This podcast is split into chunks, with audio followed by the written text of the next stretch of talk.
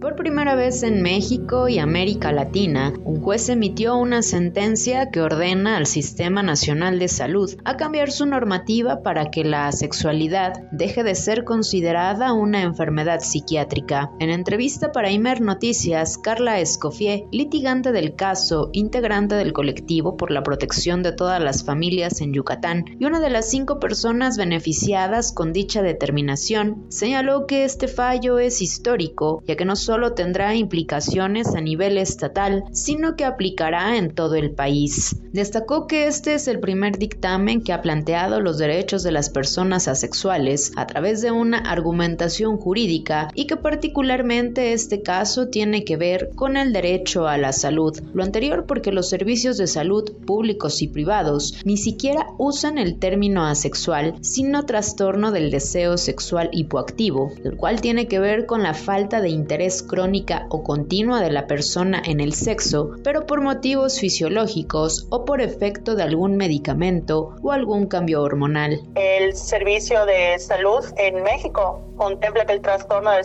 sexual hipoactivo es cuando no tiene un origen fisiológico, entonces es de origen psiquiátrico. Es decir, cuando se descarta este, este origen fisiológico, se entiende que todo es psiquiátrico y se canaliza a las personas de psiquiatría. Cuando la esto incluye, pues obviamente a las personas asexuales, cuando pues la sexualidad no tiene un origen ni fisiológico, además de que pues no es algo, pues es algo permanente como cualquier orientación, digo, puede cambiar como cualquier orientación a lo largo de la vida, pero en términos generales es estable, no es efecto de ningún medicamento, alguna etapa o algún problema hormonal o algo por el estilo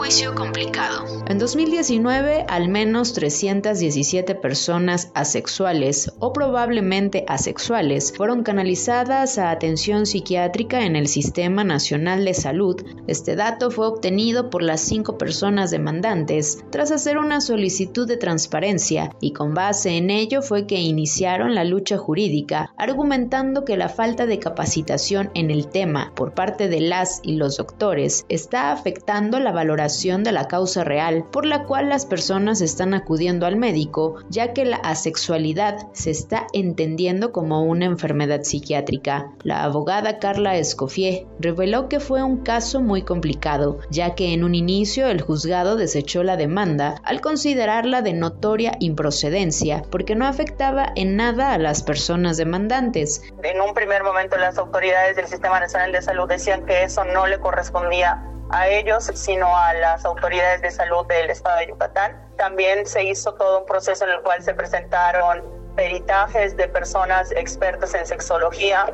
y psicología para sustentar qué es la sexualidad, cuál es la diferencia de la sexualidad con cualquier otra situación fisiológica que pudiera darse con las personas, entre otras cosas, además de que se solicitaron informes a distintas autoridades del Sistema Nacional de Salud. Entonces, en términos generales fue un juicio largo, sí fue un juicio incluso en términos legales, en términos técnicos, fue muy retador, no era un caso para nada fácil, era un caso complicado y pues finalmente ya tuvimos esta sentencia. Una terapia de conversión. La canalización a psiquiatría es una terapia de conversión implícita, aseguró la abogada Carla Escofié, quien señaló que las personas asexuales viven en constante estrés, ya que muchas veces en las preguntas de rutina no saben si contestar que son asexuales o mentir al decir que sí tienen vida sexual activa. En cualquiera de los dos escenarios, sostuvo, la valoración médica que están recibiendo está alterada. Entonces planteamos que era una violación al derecho a la salud por motivos de discriminación hacia las personas asexuales, además de que esto representa una terapia de conversión implícita, porque lo que está haciendo el Sistema Nacional de Salud es canalizar a personas asexuales, como se llama, a psiquiatría, con la intención de corregir la falta de atracción sexual hacia otras personas.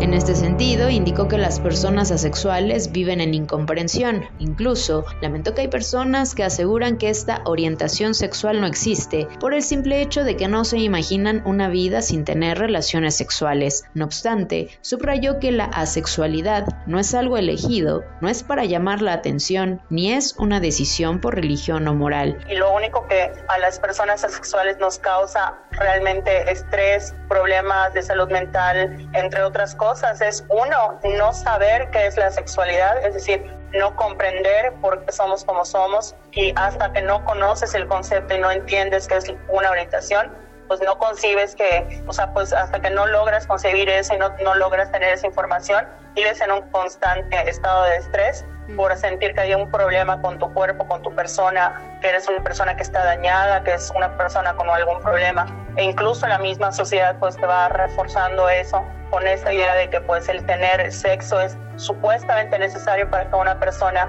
pueda tener una vida plena, una vida completa, cuando realmente pues lo, el concepto de vida completa y plena depende de cada persona, depende de su orientación y de otros factores de su vida tras este fallo? Las autoridades tuvieron 10 días hábiles para presentar un recurso de revisión para solicitar a un tribunal colegiado que modificara dicha sentencia. Este plazo se cumplió el pasado 11 de diciembre y tras no realizar ninguna acción en contra, ahora las autoridades sanitarias deberán adecuar su normativa interna al momento de aplicar los protocolos médicos. Para Imer Noticias, Georgina Hernández.